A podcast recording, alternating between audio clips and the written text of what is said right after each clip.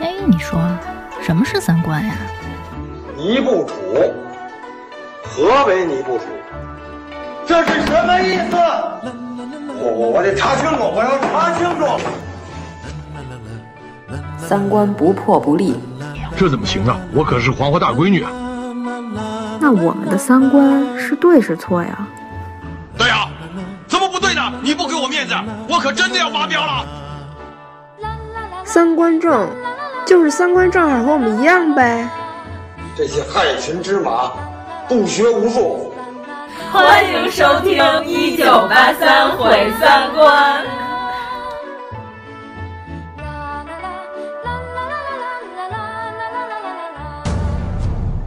奇门，今人解作时辰方位，用以趋吉避凶；而遁甲，乃隐藏于一盘之内，宇宙无限之力，致远之威。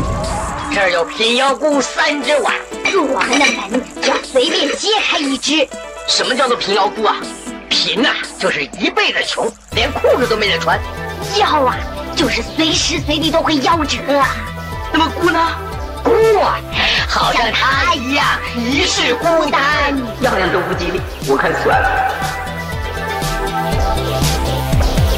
我们接待外国的朋友，中国功夫也是 wonderful。This is love, this is love, this love. This is love, this is love, this love. This is love, this is love, this love. 大家好，哎，这你先说啊，嗯， 对，对啊，你先讲一下自己叫什么？大家好，我是朱子子佩奇，是我弟弟，旁边这个嘎子是我弟 弟王乔治， 这个老母猪是我妈妈，这个大野猪是我爸爸。今天老母猪和大野猪都没来，你这个新疆口音，小猪佩奇还没完呢，我每天得欣赏好几遍呢。 哎，甭屁话了，录嘛不录？我好好录音，崩坏了一期。你是谁？ 大家好，我是朱子的阎摩 罗。大家好，我是王苏苏。我才不跟他一块玩小猪佩奇新疆话的游戏呢。不是王乔治、啊，不是。哎呀，快说我们今天主题！笑死我了，我腹肌都乐着。 就是我们刚才学了一段小猪佩奇新疆话版的开场，特别高兴。关键咱们好多听众可能没听过。没事儿没事儿，我的微博上已经转发了。对，你们可以去看阎摩罗老师的微博， 他上面就有都是一些不正经的东西。转佩奇的新疆话版，还是我传给他 的。快好好说，嗯、因为过一段时间，哎，但是咱们这期节目上的时候，估计《奇门遁甲》是不是已经开始上？嗯，还有十一天上映。什么呀？十二月五号，明天。我今儿查怎么是告诉我还有十一天上映。十二月五号，二十五吗？真的吗？真的，我今儿搜了一下，它显示十一天上 映。哦，十五 号，是我这也没说对，记错了。然后我数学不好。哦，是十一天，是十一天。啊、嗯哦，对，那那哎，那来得及，来得及啊！打算说。说一下《奇门遁甲》是我们临时想出来的一个主题。其实我们早就想聊这个话题了，嗯、当时说的是等《奇门遁甲》这片上映了，再好好聊一下关于袁和平、袁八野以及袁家班的一些传奇故事。 嗯，但是后来你为什么又决定先不看的情况下，就先来聊一下？嗯，我们蹭热点嘛，同步上 映。袁家班非常有意思的一个存在，我也是刚刚发现。啊、不是，我们可以先说一下这个《奇门遁甲》这个片儿、嗯、是一个翻拍电影，算吗？呃，翻拍自己呗。啊，对，因为袁八爷曾经执导过一部《奇门遁甲》嗯，这个是我们非常推崇的一部电影，嗯、相当精彩。对，为什么精彩呢？待会儿我们一会细说。啊，是不是可以先说一下这老版的《奇门遁甲》？可以。这片子可能，如果是年轻一点的听众，都闻所未闻，见所未见。嗯，除非你特意去找他啊。咱们大概说一下这片子的剧情吧。嗯、有一个满清的一个武官，然后他从王府里偷走了一个小贝勒爷，结果这小贝勒爷其实当时就已经死了，嗯、然后他就收养了一流浪儿。等于说，王府人想把这小贝勒爷找回去，就是一直以为这流浪儿是这小贝勒爷呢。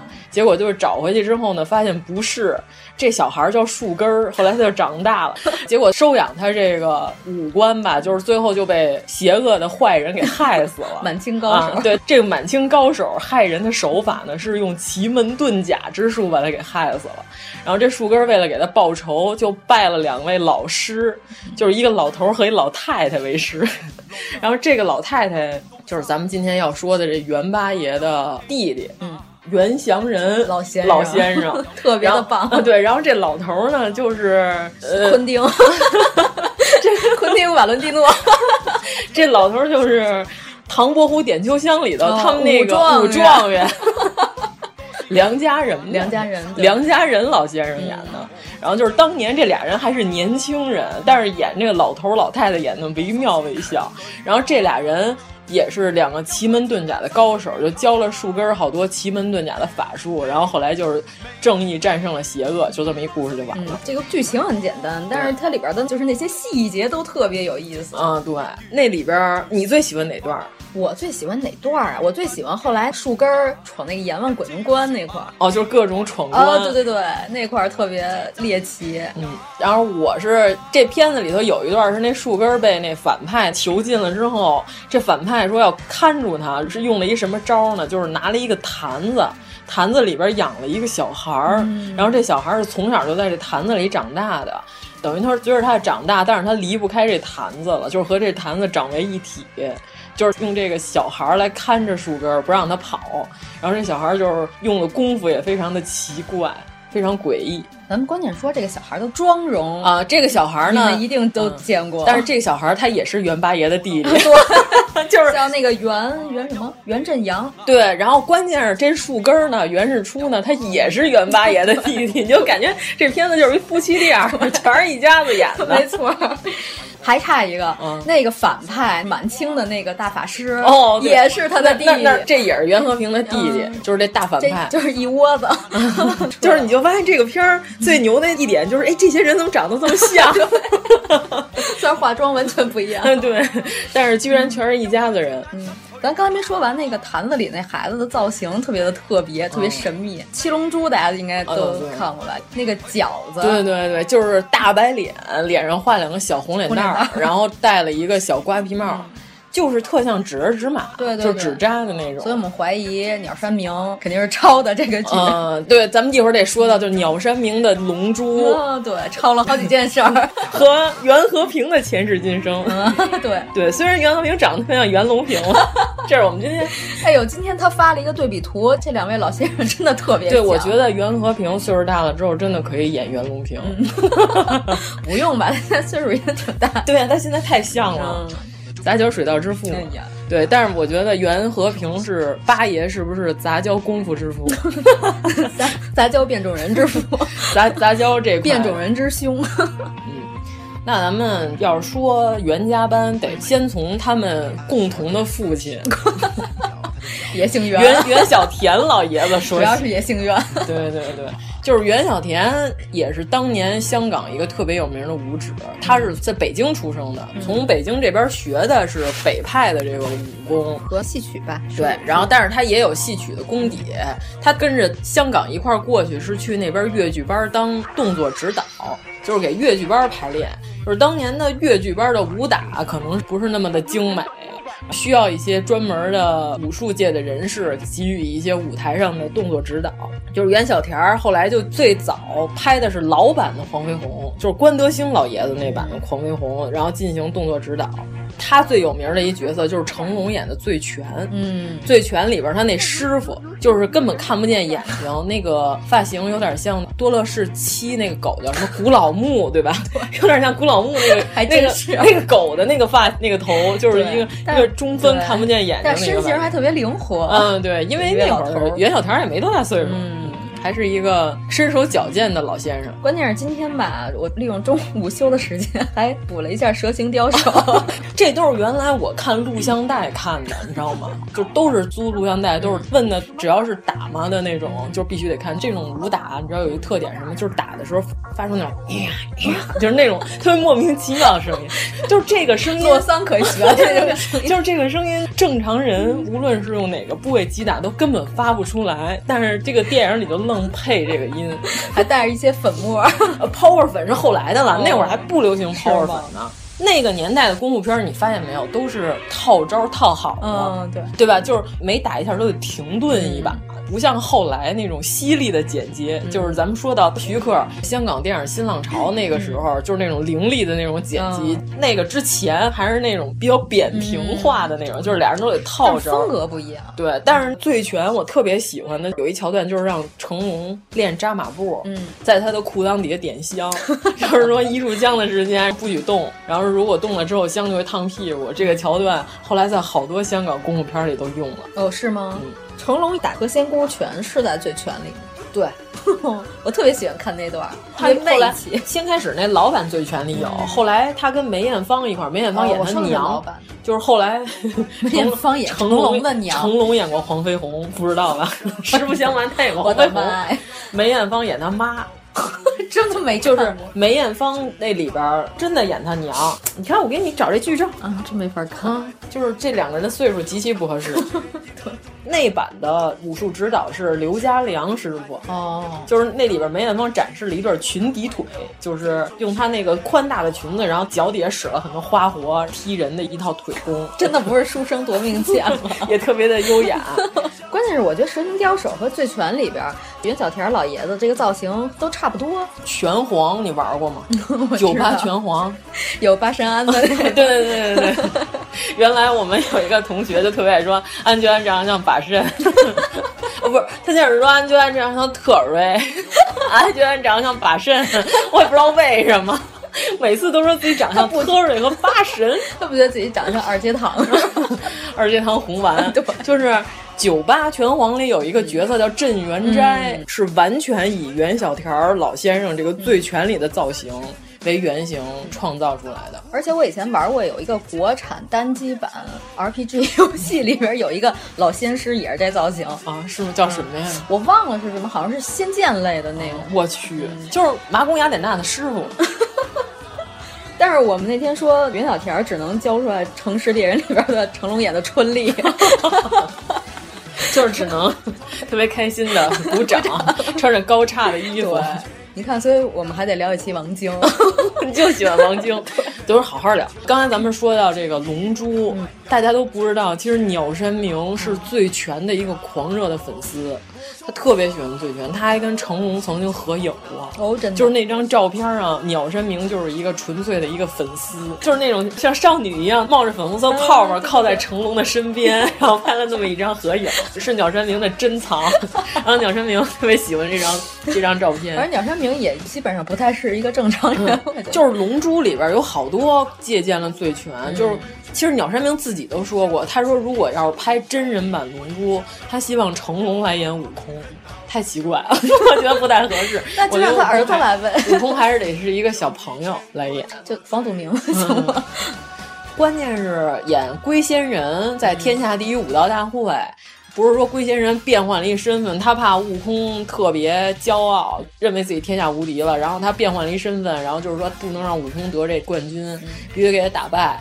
然后那会儿龟仙人不是在脑袋粘上了头 发，然后他报名用的名字就叫成龙，就是成龙选 手。真的啊，对对对，就是在原版里就对叫，成龙，在原版里就叫成龙选手 Jackie Chan，哦，然后穿的是那种中式的服嗯装，就是完全是体现出鸟山明特别喜欢 成龙。对，而且那一片儿里边不是陶白白嘛，嗯陶白白其实就是《蛇形刁手》里官邸那大反派。就是那个鹰爪拳的那 个，对，鹰爪功那个反派就是完全一模一样，就是除了小辫儿上没有蝴蝶 结，那 蝴剩蝶结太粉红剩了。下完全就是陶白白。然后关键是什么？就是我们今天下午还发现了一个最牛的一嗯点，就是那个原片里不是成龙是用猫爪拳破了他那鹰爪功吗？啊对啊嗯七龙珠》里是嘉林仙人教小悟空功夫，然后打败了陶白白。嘉林仙人就是一只 猫，就是拿着那个拐杖还会发仙豆嗯儿那个，就是撑着一个拐能在空中悬浮的那只猫，这就是剧的千丝看万法缕的联系。反正早期的时候，他肯定是特别喜欢香港功夫片儿，看了不少 因。为因为你发现没有，鸟山明的角色也都特别不正常，然后袁家班主的这角色也不太正常， 你是要说情逢敌手吗？ 那个确实不正常。一言不合就尬舞。啊这片子咱们原来说过，说过，呃，是甄子丹演的一个不吐不扬的啊 一个特别对但尴尬的。这个片子指导是导演是袁和平，情逢敌手。对哦，情逢敌手导演也是袁和平，嗯就是袁八爷在里边客串了一角色，是一卖甘蔗的路边小 贩。他先开始在路边卖甘蔗，袁大眼儿。 对对对，就是戴了一个跟瓶子底儿一样的好几层的眼镜儿，然后他在路边卖甘蔗的时候呢，他先开始那儿削甘蔗，削出来两段儿，就是耍双棍，耍的特别的牛。耍完之后，旁边就有人给他鼓掌。这个时候配的音乐就是当年他爸做武术指导指导的那个黄飞鸿的配乐， 然后他自己耍两根甘蔗，就是先开始他在上面耍特别开心，然后周围的人就给他鼓掌。他还说自己原来在戏班里头，然后是什么红牌之类的，就是香港也有城管，就是来抄他的摊子的时候，要把他的甘蔗摊儿抄走了。我特别喜欢这段儿。就这片儿里边儿，好像应该是袁和平和甄子丹第一次合作吧？嗯，不太清楚。这个有待考证啊。反正我印象中是他们俩第一次，可能再往前还有。咱们之前节目里说过，就是跳霹雳舞、打功夫，在开篇的时候，甄子丹从床上起来，就是当年是一个霹雳舞。风行的时代，就是内地和香港都流行霹雳舞，可能应该是从迈克尔·杰克逊开始的吧。他那些装扮都特别像迈克尔·杰克逊那个《战力》里边那个造型、哦关键是这里边这个甄子丹的造型确实没法看，黑马擦儿的一小伙儿， 一个小伙子。关键他那一开始特逗，就是他早上从床上起来，甄子丹表演了一段不使用双手，用跳霹雳舞和功夫的方法穿裤子的一个剧情。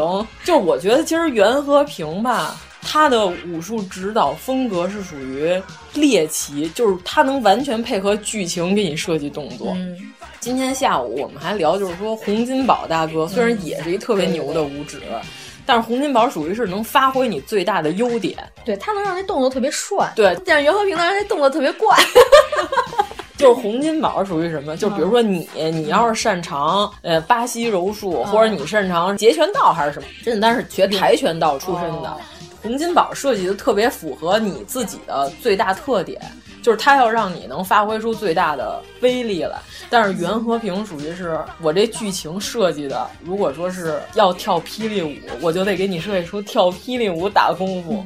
我觉得洪金宝可能设计这种动作有点费不是劲。洪金宝，我觉得最著名的还是《叶问二》里头，就是他和叶问那段圆桌啊，比就是武，对，就是那和是太牛了甄子，丹在那圆桌上，对对对俩人在那上头跑，对世界上最灵活的胖子。 对，太灵活了。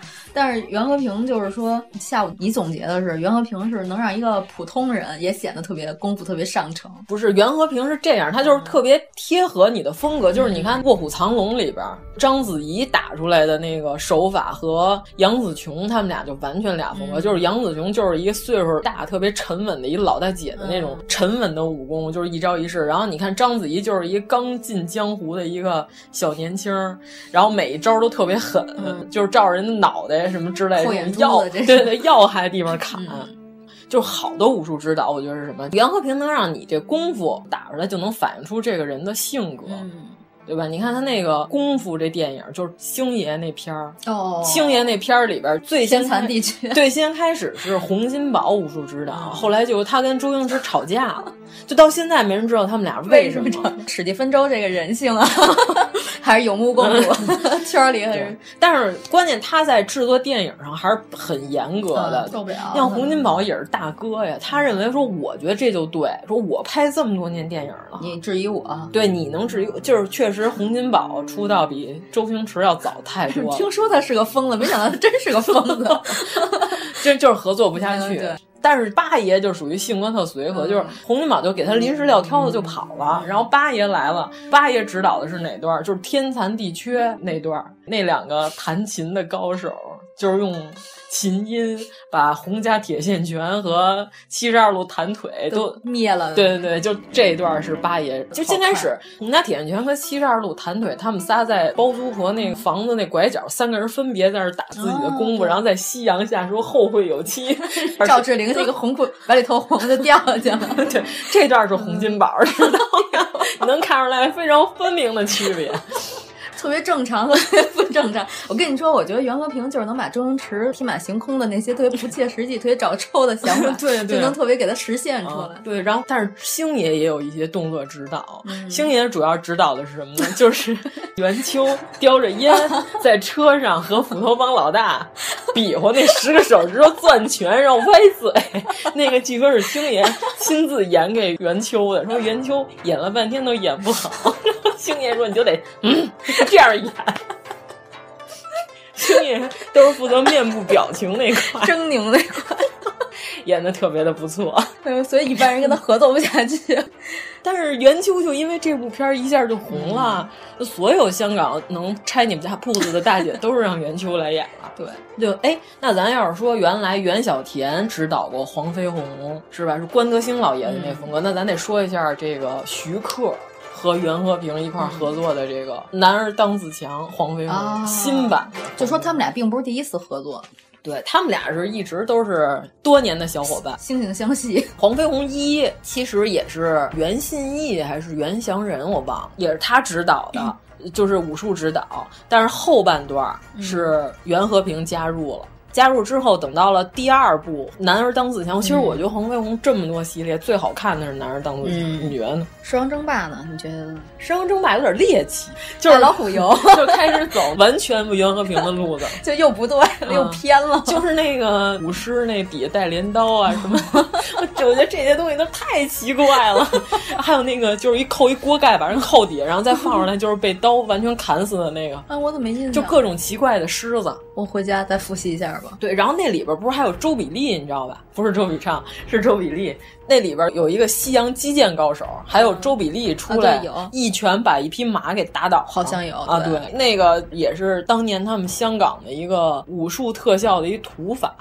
就是他们给那匹马腿上拴了一根绳儿，就周比利一拳挥过来的时候，一下就把马给蹬倒嗯嗯蹬了倒。就是这个动作看起来就像是周比利一拳把马打倒了一样，但是这算不算虐待动物啊？呃，他没真的把马给揍死，我觉得已经不 算了。对，因为袁和平也指导了、五指了那个《水浒传》这个电视剧老版的，嗯，就是 宋江哥哥是李雪健健演的那版。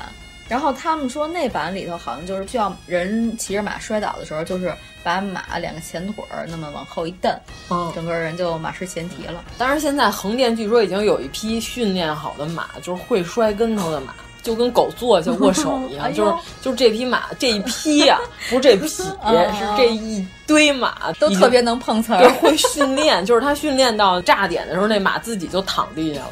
这样比直接摔马要好一点，嗯对对对但是我就觉得这样还是略微有一些残忍。嗯，然后我们要感谢这些马的表演者， 为我们这个古装剧做出了杰出的贡献。马大和马二，哎，《黄飞鸿二》你还有印象吗？我有点儿吧，主要是那歌儿太有印象了。对，就是这片儿，你知道黄飞鸿整个所有这些武打场面里，我最喜欢的就是二里边儿嗯李连杰和甄子丹那个棍术对比。甄子丹是拿嗯了一大长竹竿儿，但是李连杰是拿了一块布。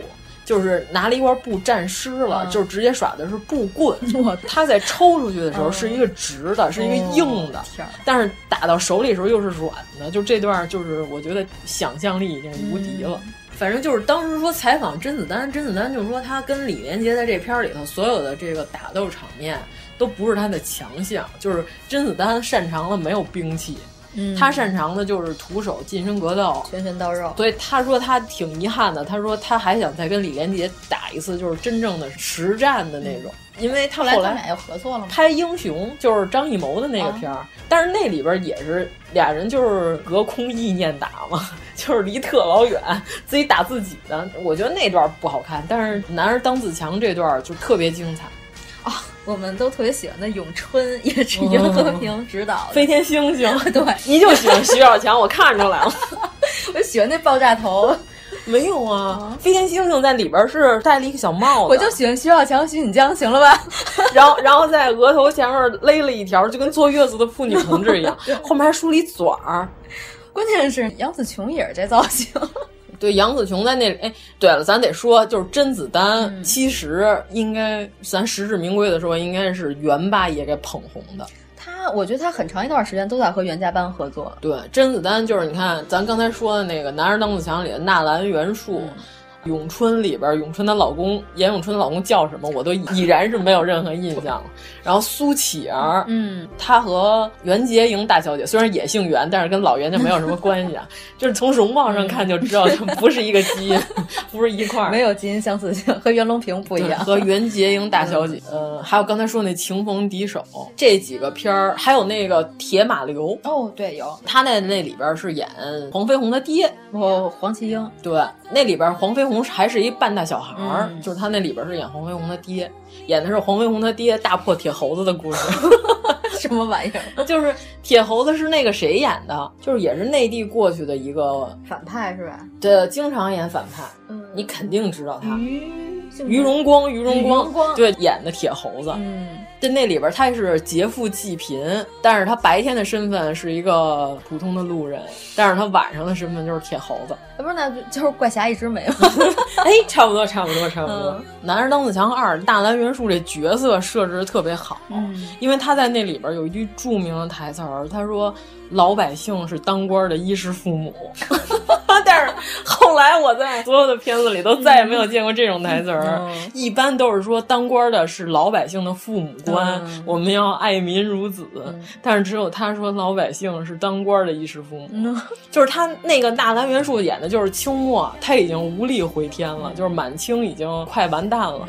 但是他虽然空有报国之心，但是他的这个政治观点可能还不够高瞻远瞩，他还是属于保皇党那派的。而且他在里边会会说英语，就他是一个会说英语的清朝官员。就是有一段一帮英国人在轰人，就让中国人走开，然后他还用英语跟那帮英国人说：“这个是中国人的地儿，哎，我有印象啊，这段。说你不能让我们中国人走开。嗯，对，关键就是这么一个角色，然后居然最终还是惨死在了黄飞鸿老师的 竹签棍之下。有，哎太 可怕了。嗯，就关键是什么？我觉得徐克特别有想象力，就是这片儿里居然让黄飞鸿跟孙中山相遇 了，孙中山还是那个江嗯大，卫，江大卫演的我记得是白马铁林，啊， 张铁林演孙逸仙吗？你看一眼吧。我怎么记得是江大卫？哦，这还真是，嗯，张铁林演的孙中山。没法想象了， 哦，哎，那姜大卫演的是谁来着？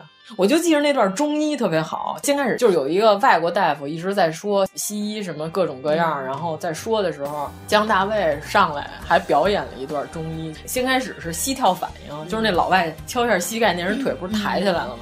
然后姜大卫过来拿针扎了一个穴位，再敲膝盖，那腿就不蹦了。就这么一段，就为了证明中医针灸的神奇。陆浩东，姜大卫演。就反正我觉得这个徐克太有思路了。就是孙中山虽然那会儿在广东活动比较频繁，但是谁也没有想到黄飞鸿和孙中山俩人会碰见，哦，而且是在同一个时空。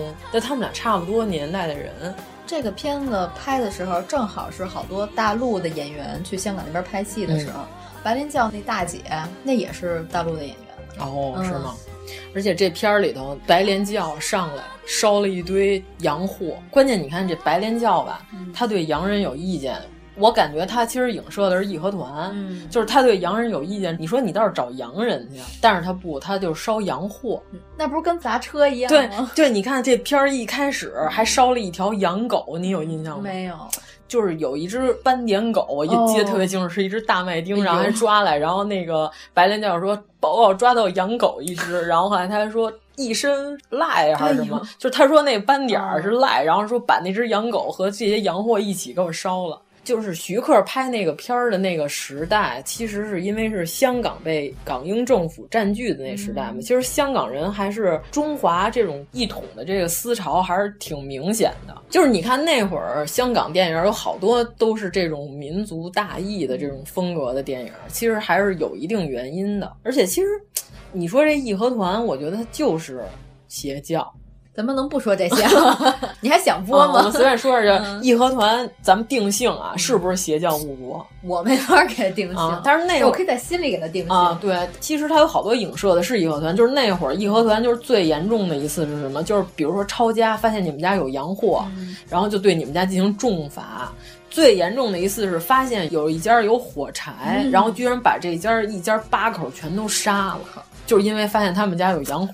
反正只要你们家发现一些跟洋人有关的东西，然后就是直接，关键是当时全中国最大的愤青老佛爷不知道怎么想的，就是一定要跟八国联军同时宣战。呃，西班牙没搭理他，然后剩下那几个直接开进来，直接把大清给干了。干完之后，老佛爷才知道愤青不能随便乱当。就是咱们那天群里不是还讨论吗？说慈禧为什么先开始支持洋务运动，后来不干了？要不是因为康有为干的呀？少跟这种初中文化水平的人混。关键是吧，我刚开始还以为老佛爷说话方面特别有造诣，我发现全是代笔。啊 对，老佛爷老找代笔，老佛爷自己那字儿跟小学生作文似的。他是没什么文化水平啊、嗯嗯！你想他出身，哎，慈禧故居就是在北京特别有名的那个南锣鼓巷，因为它不是一条蜈蚣巷嘛，有一条支巷穿过去就是慈禧故居，嗯、现在已经变成大杂院了，大家有兴趣也可以去看看。就在这么一小破胡同里，就能产生出一个 帝国 的覆灭 者， 翻手云覆手雨的一个射手座老太太。 射射手座，射手座老太太 别随便惹，将来我们都是射手座老太太， 对对对你可别随便招我，灭了 你。 嗯，哎，那咱说黄飞鸿，咱是不是得说一下李连杰老 师、嗯、啊？必须的，得说。主要是咱不是今天讨论了一下武术指导、嗯、有和没有这片子，确实是不一样，绝对是完全不一样的。大家可以回忆一下少林 寺，少林寺的武术风格是什么样的？我记着他们好像采访过季春 华，你知嗯道吧？秃鹰，秃鹰老先生，秃鹰老师， 东方秃鹰。一会儿再说东方秃鹰 的事。 行，就是秃老师， 秃鹰老师采访时，他说我们那会儿根本没有任何武术指导，导演来了之后说怎么打，说我们也不知道，就完全没有任何机位调度。采访季春华，季春华说导演就说你们就在这儿打，嗯，我就随便拍，我就在旁边离机器就拍你们这个打的过程。因为少林寺里，你你记得吗？有好多特别莫名其妙这种自己跟空气打的这个、哦、这个功夫，似乎是有。对你记得吗？就是自己展示了一段自己的武功。嗯、我好像记着里边还有一段醉拳啊、哦，有有对吧？有一个和尚就是说什么酒肉穿肠过，佛祖心中留，就是每一个人都要突然展示一下，从一个幽暗的角落里窜出来，然后冲着空气打了这么一段、嗯、套路武术，嗯、特别套路。哎，就跟你们涛涛 那个经常打的那一套，里涛涛 对。对然后关于季中华说，我们都不知道机器在哪儿，嗯、也不知道应该怎么看镜头，就是凭空打五到十分钟， 然后累得够呛。 然后导演后期再剪，哎嗯、就是从这一段里再剪一段比较精彩的，放在这个少林寺这个电影里。但是你看李连杰一到香港。马上觉得就是脱胎换骨，就是佛山无影脚出现了。对，这个佛山无影脚是袁和平设计的吗？据说是袁和平哦设计的这么一个动作。咱不是之前节目说了吗？李嗯连杰还吐槽呢，就是他他他第一次就开始打，他说 对对对，打之前告诉人家我要出哪招啊，就是打之前想佛山无影脚，然后再打， 他说生怕人不知道，特别傻。圣斗士也是天马流 星拳，然后再打。就特傻，嗯就感觉说为什么要踢之前先来一句“佛山无影脚”，然后再打。哦，对，咱们说少林寺，嗯、我那天看了一个节目，采访， 这我必须要说，嗯、是采访那个少林寺里边那个《牧羊曲》那作者王丽萍老先生的。哦、他说他呢最开始做那《牧羊曲》那版本。是词儿是还是这词儿，哦、但是是一个就是类似于河南坠的那么一个、哦、那个牧羊曲怎么唱来着？是日出嵩山啊坳哦，郑绪岚老师，啊、郑绪岚老师如果唱河南豫 剧，本来是一个非常抒情的曲啊。我们要在节目里把这首歌曲给大家放一下，嗯、播放一下，嗯，到时候让你们 如果能找到了， 嗯，好，我们听听最初的那个版本，有河南味儿的牧羊曲哈。日出嵩山坳，晨钟惊飞鸟。林间小溪水潺潺，坡上青青草。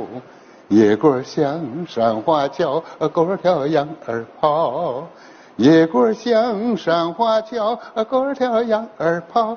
举起鞭儿轻轻摇，哦哦、小曲儿呃满山飘，小曲儿呃满山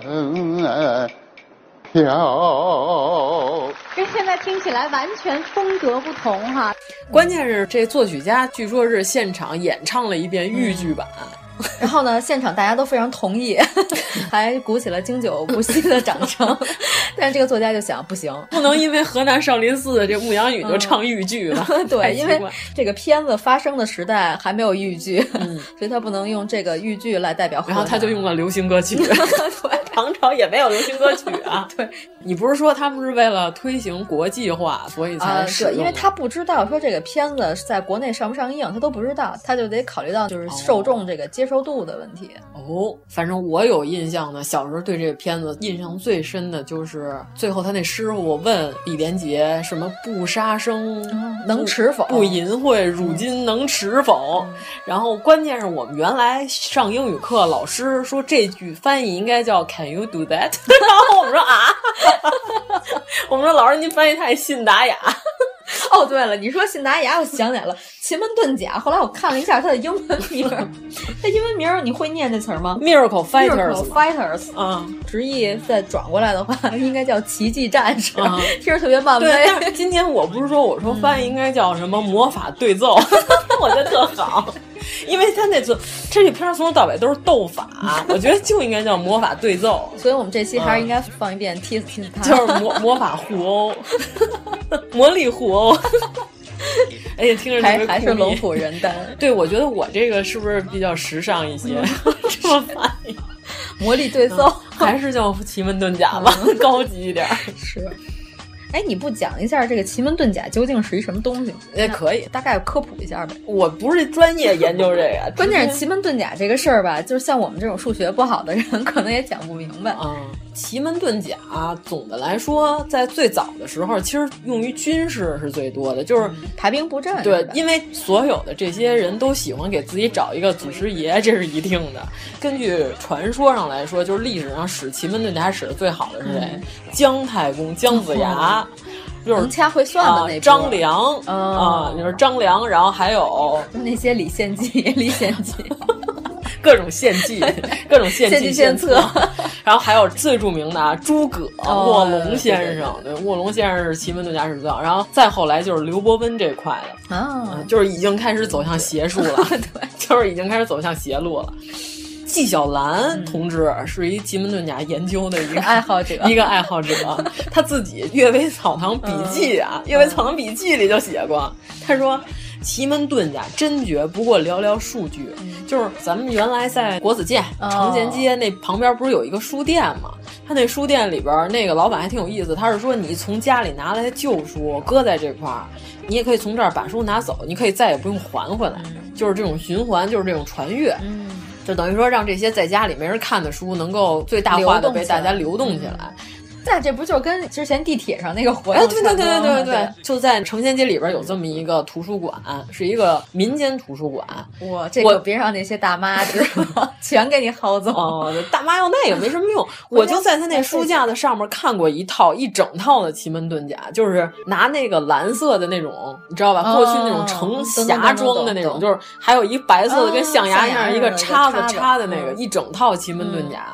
就如果按纪晓岚老师的这个思路来说，这一堆都是 bullshit。他们说真绝，不过寥寥数句，就是几句话的事儿，然后嗯哦根本不用这么多破玩意儿。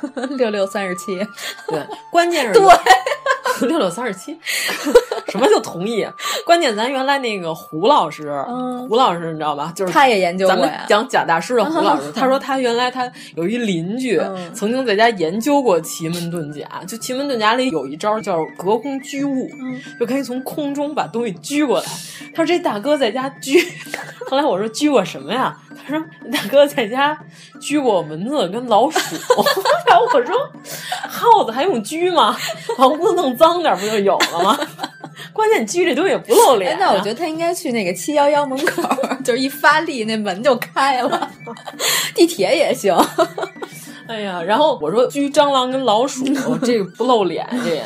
然后我说那拘蚊子，他说怎么拘？他说这大爷就是在家研究奇门遁甲，可能有点走火入魔。他说还给他们表演过拘蚊子。我说怎么拘啊？他说就是找一片草丛，你知道吗？站在草丛正中间儿，就是嘴呈 O 型，O 型蹲在草里就哦，就是发出那种特别低频 的声音，然后那个蚊子就往他嘴里飞。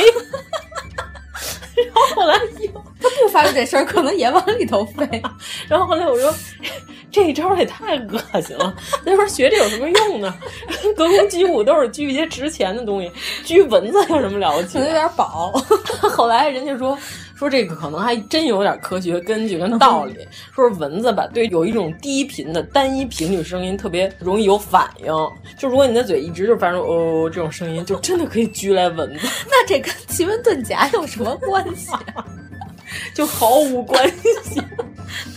奇门遁甲里边啊所有的这些，咱就说道术里边都是山医命相卜，山就是所谓的养生这块的，嗯、就是修持自身叫山，然后医就是中医。所以我老说中医就是巫术，你瞅他都跟什么东西为伍， 都跟什么东西在一起？你看这个范冰冰是不可能和嗯、呃、袁姗姗一起玩耍的，对吧？你看这个中医和山医命相卜，命就是看的是命理，就是紫微斗数啊，然后梅花易数什么的。相就是所谓的相嗯术，就是堪舆风水，看人、看地、看风貌、嗯、看风水。然后这卜就是所谓的奇门遁甲，就是占卜这块的。你看那个武王伐纣的时候，嗯、好像是文王吧，就是伐纣之前， 文王是最能掐回算的。对，然后文王本来说下定决心我们要伐嗯纣了，然后咔一下旗杆断，文王不是拿他那个龟壳、嗯王八盖子咔咔咔一算，算完说这个大凶不利于伐纣。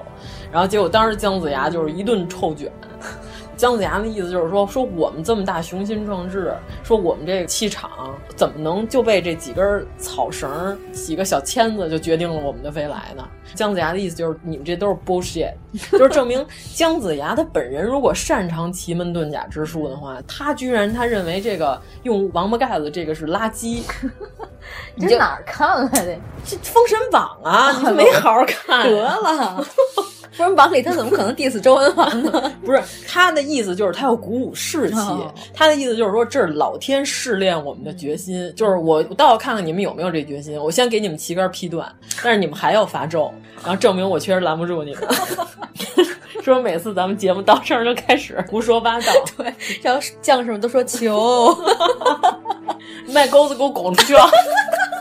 关键是这个奇门遁甲，你看啊，咱咱在网上查过，啊 咱证明咱们是确实是有所研究的。先秦和周代的时候还叫阴符，汉魏的时候叫六甲，隋唐的时候叫遁甲，就是明清以后才定名就是奇门遁甲。哦而且这个词儿第一次出现是什么时候呢？是在《三国演义》里， 是吗？对，《三国演义》里第一次出现奇门遁甲，就是《三国演义》里边、嗯、第一次提到奇门遁甲这个词儿。所以说，奇门遁甲这个词儿确实是从明清才开始有，再往前不叫这词儿。就里边有一个左慈学习道术，就是、哦，这大卫左慈菲尔。曹操问左慈说：“你会什么法术？”然后左慈回答的是：“常年在峨眉山修行。”忽有雷震碎石壁，露出天书三卷。遁甲天书分为天遁、地遁、人遁三卷，有点像《天书奇谭》。对，而且说这奇门遁甲这套书就是九天玄女传给了人间，散落到了人间。 九天玄女可还行。反正我个人认为，就奇门遁甲，虽然它是最早，你看所有的这些使奇门遁甲最好都是军事家，嗯，对吧？其实这东西可能它最早它不是用来占卜的，也不是用来预测吉凶的，它是一个宏观的一个大概念。嗯、就比如说现在你要说天气预报，古代人就是觉得不可思议，你怎么能知 道下礼拜三要下雨？嗯、但是因为你掌握了云层啊、气旋啊、冷空气啊，所有这些规律，你就能预测了。反正也不怎么准，对天气预报从来也没怎么太准 过，测雾霾倒是挺准的，只能测一大概齐 啊。你看奥巴马他再过俩月是春天，奥巴马他媳妇儿来北京那回，上午去的故宫，下午头一点半走的，两点嗯多雾霾就来了， 真是没有道理，真的。我说这也太准了，我当时都说，我说是不是之前说那申请那专利，说北京市一千五百万人同时扇风能把雾霾扇走，这东西其实已经做出来了。 就当时奥巴马他媳妇来就紧扇， 就已经把雾霾给扇走了。关键是就是这奇门遁甲，它这规律就是你只要掌握了这大概率，就是你就能掌控全局。因为奇门遁甲最早就是帝王之术，说普通老百姓就不许学这个。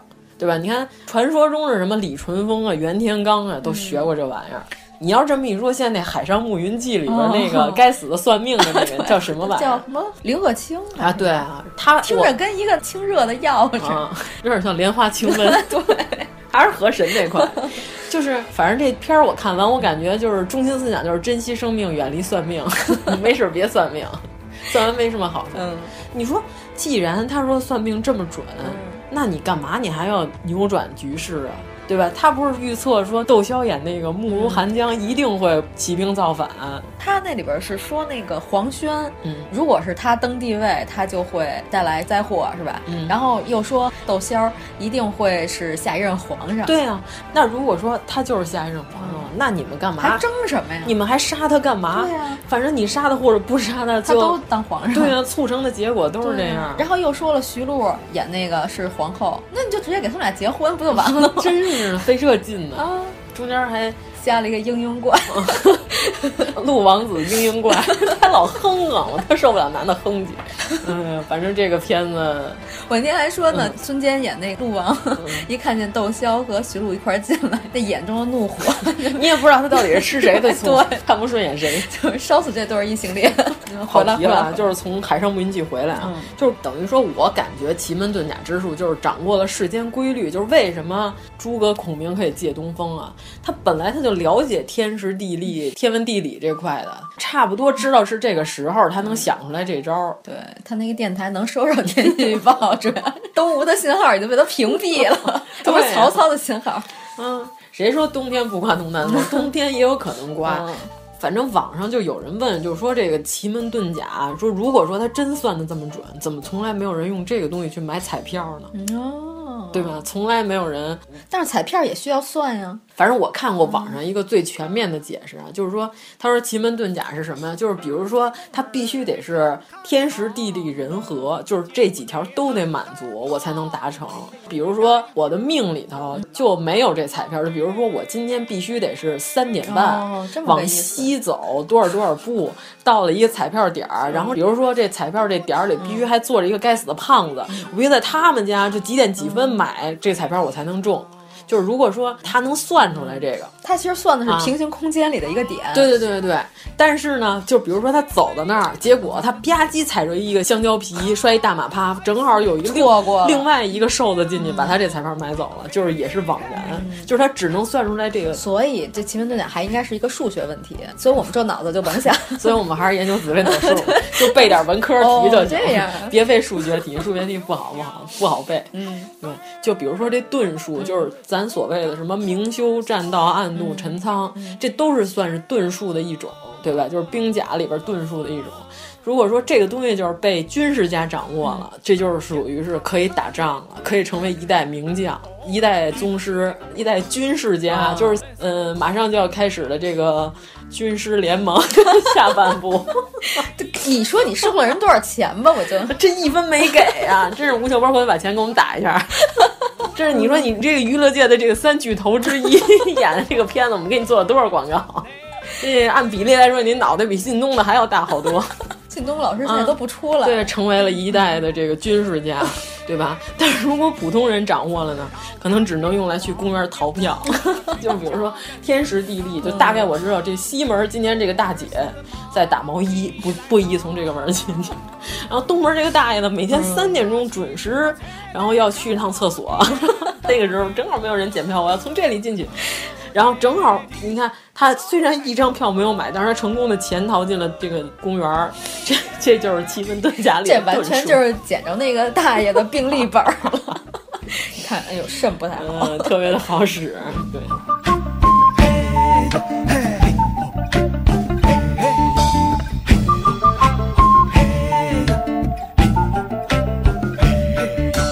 乱就乱嘛，兄弟好，三刀拐嘛，四季财五魁首就楼高高切，瞧瞧嘛，八仙过海，九里端斗嘛，九里端斗，九里端斗嘛，九里端斗，九里端斗嘛，九里端斗。我们这这么造感奇门遁甲， 人家给跟我们急了。 新的这版《奇门遁甲》，刚开始我其实我还挺期待的，因为是徐克和袁和平联手嘛，嗯和袁家班联手。但是呢，我一看里边有伍 佰，伍佰好像还演的是预告片里是他们这里演的最好的哎一个。呀，我的天！嗯，但是其实我还挺想看那个谁的，李治廷的，嗯嗯，脸部占了全体身高的五分之一 的人，他还不算巨头，他他是是巨脸，他是窄头，那是大长脸。他是窄条脑袋，一个大长条。你看，咱们就是说奇门遁甲有一句至理名言，就是不能整天迷于小数，嗯，就是弃浅不堪，就是所谓什么，就是这东西本来是一个洪流，嗯但是你呢，你就是一个盘子，你只能装这么点儿水，嗯人家是一个密云水 库，人家可以装这么多水，就是能把这个最大的功效就发挥出来。你只能装一条水 库鱼，水库鱼可能都装不 了，水库鱼特别大个太儿。惨了。嗯，咱们要不要说一下原乡人都演过什么 呀？袁祥人，关啊键原乡人，我觉得是袁家班这几个人里边出镜率最高的。哎，对了，刚才咱说到袁八爷，就为什么称之为八爷？啊，那我今儿还真看嗯了一眼，啊他是并不是老八， 是因为他演的一个电影里，他就 叫是八东爷方是吧孤鹰。哦啊，他演的那个人叫八爷，嗯，那里边有我喜欢的阿就爹，他演的特别好，就是《东方秃鹰》嗯这个片子，我觉得算是动作片儿里的一个标杆儿吧。是吗？已经达到了这个高度，就是他那个片子说的就是一帮监狱里的盗贼，嗯一帮重刑犯，然后给他们扔到越南战场，让他们执行任务。哦自杀小队，呃，对，差不多是这意思。就是如果你能完成任务，然后就给你们减刑或者给你们免刑；人完成不了，你们就是还得回来。就是这个片子，先开始他们没有任何跳伞经验，就是第一批跳伞就已经死了好多人。哎呦然后所有的这个跳伞的群演里有谁啊？我给你随便说一个，嗯有这个演展昭的何家劲老师。 我的天啊，嗯你就想，就这么一个龙套角色，居然是后来在包青天里是吧？另穿了明朝啊的官服， 穿了明朝的官服，保着这个包大人在宋朝穿梭自如的这么一位展护卫，居然在里面只演了一个跳伞的小兵儿。就是那里边有秦祥林， 哇，就是和秦汉齐名的，也是一个监狱里出来的。然后有就洪金宝大哥，这是他导演，他是绝对男主角。然后袁华、袁彪，嗯袁彪在里边演了一个半扇儿脸垂下来这么一个奇怪发型的一个在当地卖假货的一个男子。然后还有谁？还有林正英先生，然后就是还有袁八爷，在里边演一个特别猥琐的瘦子。 并没有什么武功。就那里边儿，洪金宝有一招，因为他是在越南的那种雨林里边儿和那些越南游击队的人打。就那里边儿，洪金宝有一招是拿一片树叶，就是有那个叶梗儿，他把那个叶梗儿给撕开，然后拿后边那梗儿当瞄准镜。因为他在丛林里，他不能开枪，开枪之后，周围越南游击队那帮人不就被发现了吗？就那里边儿，洪金宝就用他那个叶梗儿当瞄准镜，就一拉那叶梗儿，咻一下飞出去，就把那个人脖子扎穿了，人家就被扎死了。就是哎他，，这招听起来有点耳熟啊，就像《大内密探》里边袁祥人的那一招， 是吧？嗯，就是他这里边就应用了所有的那些雨林的树叶呀，然后还有那些什么陷阱啊什么的，所有他那些动作设计都特别的精巧。 所以说，袁祥人是不是也是另一种形式的女装癖？但是和他刘以达他只有老巫婆演的嘛。对嗯，哎，对，然后《东方秃鹰》里边还有一个最牛的，就是演越南游击队的那个老大姐高丽红，那里边那俩眼睛瞪得特别大的一个女性。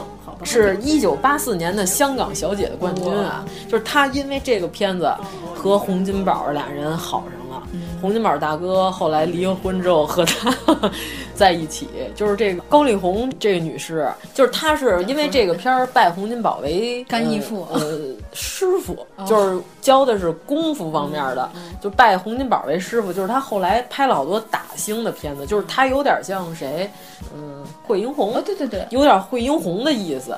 就是他最出名的事迹是什么？他有一天早上起来晨练，在路边勇救了一名落水者，特别有意思，贾 志新。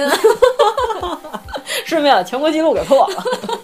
那当时欧阳海蓝鲸马， 嗯，没有，就是他是在晨练的时候，在路边跑的时候看到有一名落水者，他是跳下水，当时把人救起来之后哦呢，继续晨练，然后就跑走了。关键我就觉得。非常的高尚 啊，哎哦非就是常酷毙。可以说人家这个思想境界还是非常的高尚。你看这长得有点混血的意思，哦就是大家有兴趣可以去搜一下洪金宝大哥的夫人高丽红女士。啊，现在还是他的夫人，嗯，是，就是哦俩人有时候走红毯，还风采不减当年吧，还是非常的美丽。 嗯那是不是说明真这 这是真爱啊！可能关键是你就看他这个性格，好像和胡我同觉先生得非常的搭配。我觉得能够见义勇为、勇救落水者的人，就是一般人可能没有这个果断的性格。嗯就是比如说，你可能你得思考一下，对你得犹豫一下吧，就没有人说跑着跑着步，啪一下我跳河里 把人救下来。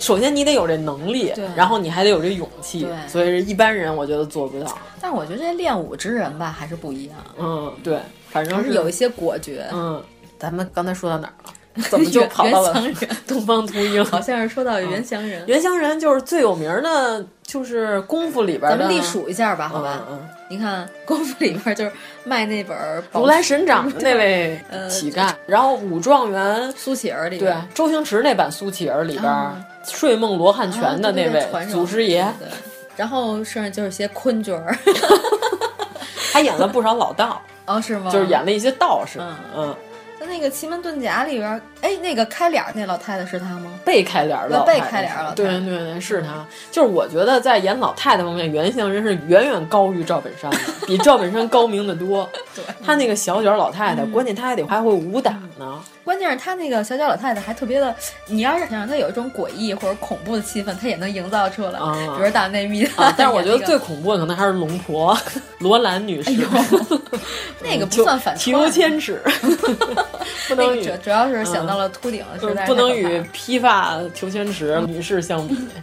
反正原乡人给我印象最深的还有一个什么，也是李连杰演的《太极张三丰》里边那个一天被揍三次的道士， 一天发三次疯，所以管他叫三丰。哦，是她演的呀。对，就是那道士是他演的，就是那里边杨紫琼和他一块儿被打，就是李连杰不是在水缸里悟出了这个太极的真谛。那个片子的指导也是袁和平老对爷对子，对对，就是洪金宝大哥吧，咱刚才不是说他擅长把专业会武功的人的能力发挥到最大化吗？但是洪金宝大哥也有一些剑走偏锋的一些作品，比如说《东成西就》。啊，那是洪金宝的呀。东成西就跟东邪西毒这两个片子，你看这个武打风格完全不同，但是这两个片子武术指导都是洪金宝，他太不正常了。 对他也是一代疯癫之人。 对，我觉得就只有香港那个年代的电影才能催生出这种奇葩，你知道吗？就是大环境就很放松，你想怎么玩儿就怎么玩儿，嗯就是，做而且就因为什么，他们好多电影非常的着急，就是嗯这片子属于是恨不得这一个月一电影做完了，就是从拍摄到制作到后期发行就搞定了。嗯，就是有时候恨不得一礼拜一部电影，就是他必须得一人身兼多职，他没有功夫组这个团队。对对对。嗯就是你看洪金宝导演是吧，演员、武术指导、后期剪辑，然后有时候音效、特效，啊他都能来。洪金宝，嗯嗯，哎，对，我记得原先有一个电影叫《星光俏佳人》，袁咏仪 和刘青云演的。然后关键是那里边它反映的就是香港这个电影工业时期的六七十年代的这个哦电影我工业没的、看过这这个片儿，对但是对香港电影工业最牛的应该是九十年代吧，八啊十年代末对九十年他代讲初的是稍微早一点儿，但是其中有一个桥段我觉得特别逗，是吴镇宇演一个比较火的一个明星，刚开始火的一个明星，他因为太火了，所以好多戏都排在那儿等他演。然后，但是他有一次出车祸呢，把胳膊给撞折 了，所以呢，后来在片场看见他的时候，他在演独臂刀。 太没有道理， 对，顺便 演，对，这正好有个角色对对对，适合 你。你一说袁咏仪，我想起来，嗯就是袁咏仪有一段时间演电影特别火，你发现她突然就不演电影了，嗯只演电视剧了，就演花木兰什么的。啊，对，是因为袁咏仪，就是据说啊，啊，就这也是老袁家 了。这不这不确定啊嗯，但是我觉得十有八九有可能，就是因为成龙在拍《霹雳火》的时候，就是袁咏仪。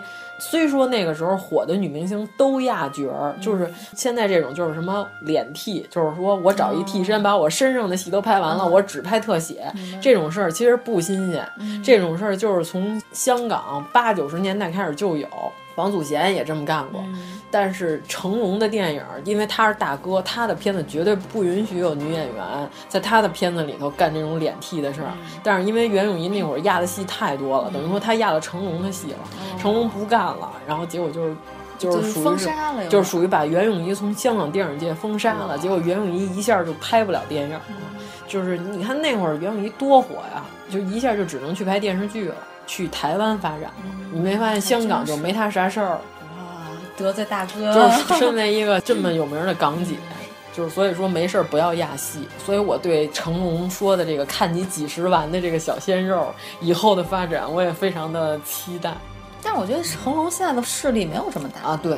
他跟原来在香港已经完全不一样。对，现在他只能看你几十完，但是以前他可能是我让你完你就 完。对对对，就是让你再见就再见，就是这个也属于是香港电影界的一个秘辛吧，嗯、也不算秘辛，就是能搜着。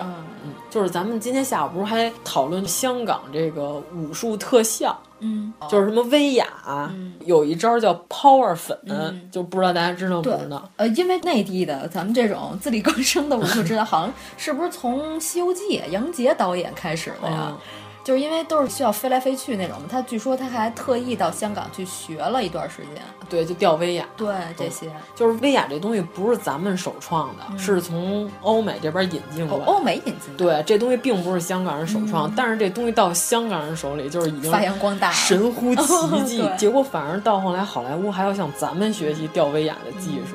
吊威亚吊的最好的应该是程晓东的武术指导。就是你看，咱刚才举的这几个例子啊，都是有真的功夫出身的，但是程晓东开始就变成在空中飘了。啊，陈晓东开始， 《倩女幽魂》开始，你发现没有？所有的功夫都是东方不败，是吧？都是这风格。我还以为是徐克开始的呢。嗯，可以说徐克就是属于徐克说什么，我需要一个思路，我想要怎么怎么样，但是他落地实行得需要程晓东来给他实行，因为毕竟《东方不败一》和那个《倩女幽魂》的导演其实是程晓东，不是徐克。但是徐克他那个时候，他虽然身为监制，但是就跟这回这《奇门遁甲》一样。其实他大部分角色跟导演也没啥区别，嗯、他也讲戏，就是你看《奇门遁甲》这回这个幕后花絮、嗯、就是有好多，所以说就是吊威亚这事儿属于是从香港开始发扬光大，然后还有一东西叫 power 粉，嗯、就是咱们看的经常有那种一拳打在人身上嗯就好多粉一下扑 去，就像灰尘一样，对对对就是显得这拳特别有力。其实没打特使嗯劲，但是因为有这粉，就感觉你这一拳特别使劲。就是你这个剑气啊，嗯、或者这个拳的这个拳风啊，就出来了、啊。对对，有时候你就是放慢镜头或者暂停，你能发现这演员就身上已经铺好 了，就等着这一拳打在人身上的时候扑出这粉来。就像咱们刚才说的《花间喜事》里边母夜叉 扑香粉儿那个镜头。然后还有一种叫什么，就是假腿，嗯，就是属于是踢高腿的时候，有的时候你要把这腿踢在人脸上，为了保护演员，他肯定不能真踢，或者说是被踢的时候，你肯定不能真踢人，因为那样容易受伤，就是需要用这假腿。嗯、然后还有一东西叫鱼线。鱼线是干鱼线最常用是什么？就是比如说一脚把这椅子扔到空中，啪一下踢碎了，这椅子四分五裂。哦、实际上这都挂好了线，哦、就直接往空中各个方向飞散，嗯、叫鱼线的功。最显著的就是李小龙一脚踢碎东亚病夫的那个招牌，哦、是李小龙，是李小龙啊，他演陈真呢，精武门啊，啊不是甄子丹。呃，甄子丹也演过陈真，然后李连杰也演过陈真。啊、对对对李连杰演的是那《精武英雄》里边，嗯、对，他那里边还有苍田保昭呢，就是处女座的老厨师。 哎，《东方秃鹰》里也有苍田保 昭，我 特别快就死了，好吧？嗯，哎，我发现那会儿远道来中国打的这些外国的武打明星，都属于是要不就演反派，要不就死的特别快。反正一个苍田保昭，一个千叶真一出现的比较多，对。然后还有周比利，虽然他 不是日本人，但是他也是个外国人啊，是吗？嗯，周比利不是中国人。嗯，比利姐，对，就是你说他们塑造了有好多经典形象，嗯、就是你以后都无法再超越了。就比如说像关德兴演黄飞鸿，就已经经典成那样了。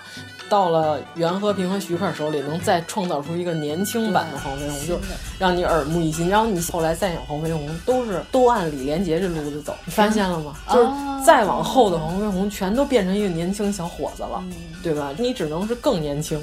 那再往后就没有人再拍黄飞鸿是老头了，对吧？我就觉得就是你要突破这个形象还是挺难的。咱举一例子。就是王刚老师的和珅，你觉得还有人能再突破吗？ 后来演年轻的和珅都是王刚老师自己 掉了眼角去演的，你记得吗？对，你就觉得没有，就是王刚和和珅这个角色已经无法再被突破，就是以后谁再演和珅，都是按照王刚这路子演。谁要是再能演一版特别深入人心的和珅，那我觉得他还挺有本事的。嗯，对，反正徐克特别擅长于制造这种。你看法海原来都是老和尚，突然到赵文卓这儿开始，全变成大帅哥演了。就是就如果你这法海不帅，你这就假法海。但是新白又又回去了， 又是一个老头儿，是吗？是啊，《新白娘子传奇》你忘了？ 《新白娘子传奇》在清哲之前哦，是吗？对，哦， 就在之前的法海都是老头儿，突然再往后的，你看，无论是话剧，就是嗯秦海璐那版的青蛇，是那个谁演朱媛媛，她老公叫什么？辛柏青演法海，他还演过对，嗯法辛海，辛柏青演法海，他应该演许仙呀，感觉特别没有道理啊，是反正是没有什么。哎，我那天想说什么来着？哦，我那天看了一个老电视剧叫《等爱的女人》，里边有一对主要情侣是叶童和吴兴国，他们俩演情侣，两个许仙谈恋爱，太奇怪了。关键吴兴国是在《青蛇》里演了许仙，然后但那好像还前后脚哈，这两个剧、他们俩自己不奇怪吗？嗯你就这么想，你就是难以置信，属于是创造了这种经典的形象。甄子丹也演过苏乞儿，咱刚才说了，啊对赵文卓是不是也演过？和周迅演那个哦，对吧？里边他演的是苏哦灿吧？，。对对对对对，我把这片儿给忘了，这片儿也是袁和平执导哎呦，对对对，然后就是周星驰， 关键这片儿苏察哈 尔顿，这片儿最没有道理的是，周迅当时是可是从虎口瀑布跳下去的啊，是吗？居然没死，就是他那剧情里设计。我怎么记得他是活埋了呀？不是最先开始，苏灿被他大哥从瀑布扔下去了，然后他跟着一块儿跳下去了，然后屁事儿没有。绝无可能活着。虎口瀑布我还真去过，我是在高水位，那年还是汛期，雨水比较充沛的时候，那瀑布你知道什么情况吗？就是他们说有人做过实验，就是把一头活猪从虎口瀑布扔下去，后来他下游找到那头猪，那猪皮都没了。你想猪皮多厚，全都给卷没了。你想那里头什么情况？周迅跳下去，屁事儿没有，从岸上上来，接着把赵文卓拉到村儿里吃好了。 我看完那块儿真是匪夷所思。呃关键是和周迅这个角色有同样遭遇的， 可能就是《红河谷》里的雪儿达瓦， 是不是也是从火瀑布扔下去的？后来从西藏捞上来，嗯是宁静演的那个，不是，是另外一女的，就被那老婆婆捡着那个汉族少女，但是后来穿了一身藏袍那个。哦，我没什么印嗯象，我就记着里头有宁静徒手扔了一枚炸 弹，把所有的英军都闷那儿了。哎可能拿的是一个氢弹， 我太狠了， 徒手炸氢弹。比手撕鬼子还狠。袁八爷后来去好莱坞是吧？这个《Matrix》《黑客帝国》哦嗯这算一牛的。咱刚才说杀死比尔，杀死比尔说那里头不是有那个张家辉？不对，刘家辉，刘家辉，对，张张家家辉辉是那个张学友的弟弟。金轮法王，嗯，对，就刘家辉那里边不是演的是白眉道士吗？他演两个，还演了一青龙侠，就那反派。呃，就是没露脸儿，脸上戴着面具。哦嗯就是当年说乌玛瑟曼跟他拍的时候，他们五行拍戏的时候都要吼，就是打出招式之前就有那气势。嗯啊对对对然后乌玛瑟曼说第一次拍戏给他吓着了，就是都不不敢上 前，就是说那气势特别足。哎，关键是我下午看了一个刘家辉的一个专访，就是访问他演杀死比尔这里。哎，你这一下午都干嘛呢？我这我我那个上家没给我反馈，我就一直在等，让 让我他看片儿，真是哎啊呦我的天！像话。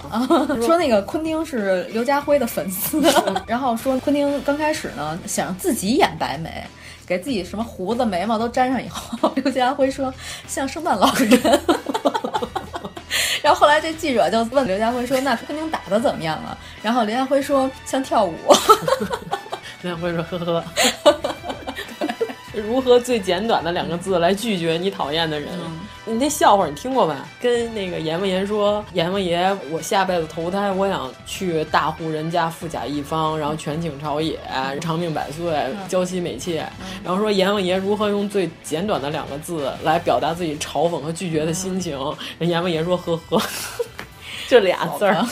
嗯杀死比尔那个片儿里边用了好多邵氏的音效，啊对对你发现了吗？是立山签名吧？”嗯，就是里边用流星锤从空中蹦的时候，就那种啾啾的那种声音，嗯啊是吧就老邵氏，哎你回头可以看一下，我回去要好好看一下特别棒。嗯，说那个昆汀好像是特喜欢邵氏的片儿，对然后一帧一帧的看，恨不得的。啊昆汀当年就是租录像带的，看店的。他就是靠看录像带起家的。但是他为什么会喜欢刘家辉呢？我觉得他应该喜欢梁家仁才对啊，他长太像梁家仁了，长相武状元，对，喜欢石榴姐， 石榴姐。嗯，反正《Matrix》就是《黑客帝国》吧，嗯我觉得可能因为基努里维斯还是有点梆硬嗯的身体，就打出来还是虽然他毫无武术功底，就经过了八爷的这嗯个调教，他这个手法啊已经是你能看得出来，跟一搏般击、的嗯跟技击和功夫还是有区别的，还能看出来他那确实是中国功夫，嗯但是就是打的不太美，不太美丽。不够不够流畅，可以说是是吧？那会儿向华强不就说嘛，他就说说成龙是杂耍，啊就是李连杰是功夫，就是真功夫，是因为，呃，就这种套路武术，你不能说它不好，它是特别适合影视剧，嗯，对。就是因为它打出来就是漂亮，就是。就你想他那他那腿能能踢那么高，和基努里维斯一踢只能到腰这么高，确实，这美感上是有区别。但是我觉得老外里边有一个人应该开发一下，就是抖森， 疯了的圆规。哎，今天不是还有人在群里 diss 你的你的抖森是土锤吗？哎呀，主要是我觉得这篇文章写的连剑桥大学都看不上了，这得多牛的一个人！这么灵活的一个人，你不请他演一个胖头陀吗？哦，对他这身条只能演胖头陀。抖森这戏路其实也不怎么宽，其实我觉得他特适合演坏人，他不适合演好人。你知道那会儿看《越狱》的时候，后来我就有点混，我以为 T Bag 是他演的。哎，T Bag 年轻时候可帅了，是一王子儿，是 吗？T Bag 年轻时候演王子儿的嘛，后来不知道为什么开始演这种，嗯、这种裤衩少年了。他不是从裤兜里老蹬出一截儿，然后让人揪着，我没记错吧？是不是有这桥段？我就《越狱》第一季，我就好好看。我反正我记着 T Bag 是一个变态裤衩少年，是吧？他特喜欢从裤头里揪出一段让人揪着，搞这种裤衩这块，什么崩美术玻璃，一代宗师，你还说吗？啊？一代宗师那就是真是武侠集大成之作。太漂亮了。嗯，我觉得这个片儿捧红了张晋吧，算吗？张晋是谁？皇后娘娘的老公啊，我说他在那里边演谁的来着？演那个章子怡的师兄，就是哦哦，那坏人他师兄后来不是投靠日本人了吗？哦他就说，他说我们家的东西不是你还给我的，是我拿回 来的。皇后娘娘的老公你都不记得了，嗯，蔡少芬老公，蔡少芬不是也挺逗的？她老告诉说那个本来跟老公吵架挺生气的，一看啊这么帅， 我就生不起来气了。小芬就是才是一神经病，我还挺喜欢他的，对，一个大小公婆，这么帅，嗯，有帅吗？他喜欢吧， 如人饮水，冷暖自知。 一代宗师，反正章子怡打的确实是挺漂亮的。哎，关键一代宗师，咱们最喜欢的是刚开始梁朝伟一点一点往楼上打，你记得啊吗？，金楼，我你知道金楼我最喜欢哪段吗？最喜欢那个嗯三三姑三姐吧，叫哦是吗是三姐还是三姑忘？了就是那小姐儿嗯嗯，她说专门拆人祠堂那大 姐，那打的太牛了，我特喜欢那段儿，我反复看了好几遍。嗯这为什么不让袁 湘仁应演？该是三姐，应该让袁她湘毕仁。竟是一个金楼的老鸨嗯子，不能太丑啊。人年轻时候还是有点姿色。那女的长得特别像张爱玲，哦，是不是特别像张爱玲哎对对对对有？点嗯尤其她那眉毛画的特像，老鼠尾巴梅，嗯，她长得真的有点像张爱玲。还有刘询嘛，刘询是第一层。这个金楼三姐是打八卦掌，她不是说八卦掌手黑吗？嗯梁朝伟还说过招而已，干嘛拆人祠堂？三姐呢，是我们金班跟人里的头，会点八卦掌。想请问哥您，指教一下。请请。八卦掌取法于刀术，单换掌是单刀，双换掌是双刀。步法一掰一扣，有六十四变化，擅长偏门抢攻。三姐，试手而已，用不着拆祠堂吧？ 祠堂拆过无数，没什么稀奇。叶先生，八卦手黑，小心。哎，这是不是也可以证明，其实真正的功夫走的全都是这些插眼、锁喉、踢、踢下步、踢下步。 其实真正的功夫，我觉得其实还是阴招多，但是不适合在这个大雅之堂上踩脚趾头。对啊，踩脚板，小孩子才用的招式啊。这个也应该是袁和平给周星驰设计的吧？还是或者是周星驰自己设计嗯对，的？我觉得这个这么具有喜剧成分的招式，应该是周星驰设计的。嗯啊就他那段斧头帮那个舞蹈，我觉得也特别的棒。啊但是那段应该是陈国坤自己对，因为他本身就是一跳舞的吧？嗯。哎，对，今儿我看那个《神云雕手》里边，他当时的造型比较没有后来思维这么发散，就所有的坏人基本上都有一根大痦子， 鼻 屎痣，矢志不渝。就有人分不清袁祥仁和袁和平、袁八爷的时候，你可以发现一下八爷的右下角嘴角有一个大痦子，是吗？嗯对，你就靠那痦子就能分出来八爷跟袁祥仁。虽然这哥俩长得是挺像的，但袁祥仁的眼袋更大。对，但是八爷长得更像杂交水稻之父， 对，太像袁隆平了。嗯即将上映的这个都有谁呀？谁演的？倪妮、武大鹏、大鹏。然后有那个小黄鸡叫什么来着？啊，周冬雨哎啊，周冬雨，金马影后的凝 视。这老几位凑一块儿，我真不想看。嗯，主要是这样，咱们今天讨论过，就是说，如果你的期待点数非常低呢，哦、有可能会出奇制胜，就有一些奇招。不过话说回来呢，哎，这个片儿是袁和平执导，袁和平导演，袁和平导演，然后徐克监制。嗯、所以说呢，就是这这老两位呢，确实有把普通的材料炒出好菜。的这个能力，所以我我关心的是这个点，我想看的是这个点。这个片子是真三 D 的，不是假三 D，、嗯、是用真的三 D 摄影机拍摄、哦、啊，不是后期转制的三 D、嗯。你真的没收人家钱 吗？没有。哎呀， 这我今天怀疑你，回头徐克也把钱打一 下。吴秀波刚才那笔还没有到账。你看，你看嘛，王苏苏每天在优酷上抽奖，一分二分攒到结婚，真是多不容易。 哎呀，真是到现在连个厕所都买不起，真是的。主要是这个片子的策划人是一个叫魏君子这这么一大哥，他是一个香港。电影资深爱好者，就是有很多香港的这个，刚刚我们说的这些掌故啊、典故啊，然后好多这些故事，啊就是他原来写香港的影评，还有论坛，还有他那些书里头也都写过。我觉得以他个人对香港电影的热爱来说，这个片子他不会把它导得特别丑陋吧？我是这么觉得，啊袁和平他的武术是比较平实的。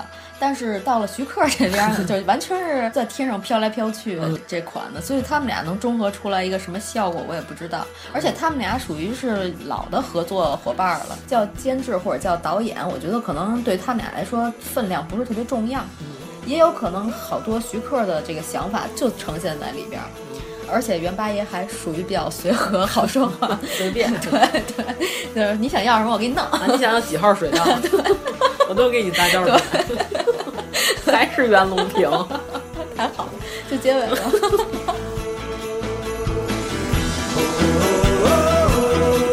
如果您喜欢我们的节目，请在微博和微信公众号搜索“一九八三毁三观”，给我们留言，告诉我们你的三观故事。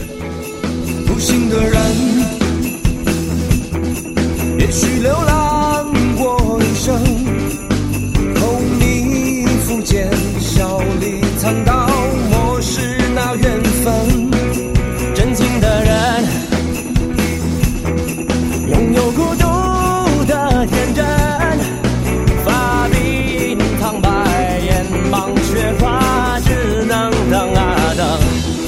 良心的人。承受罪和惩，翻天覆地，腾空飞跃，仍为心所困。我一个人，仰望浮云，笑几分，他乡大海，万里千山，只是一飘渺。人生路。啊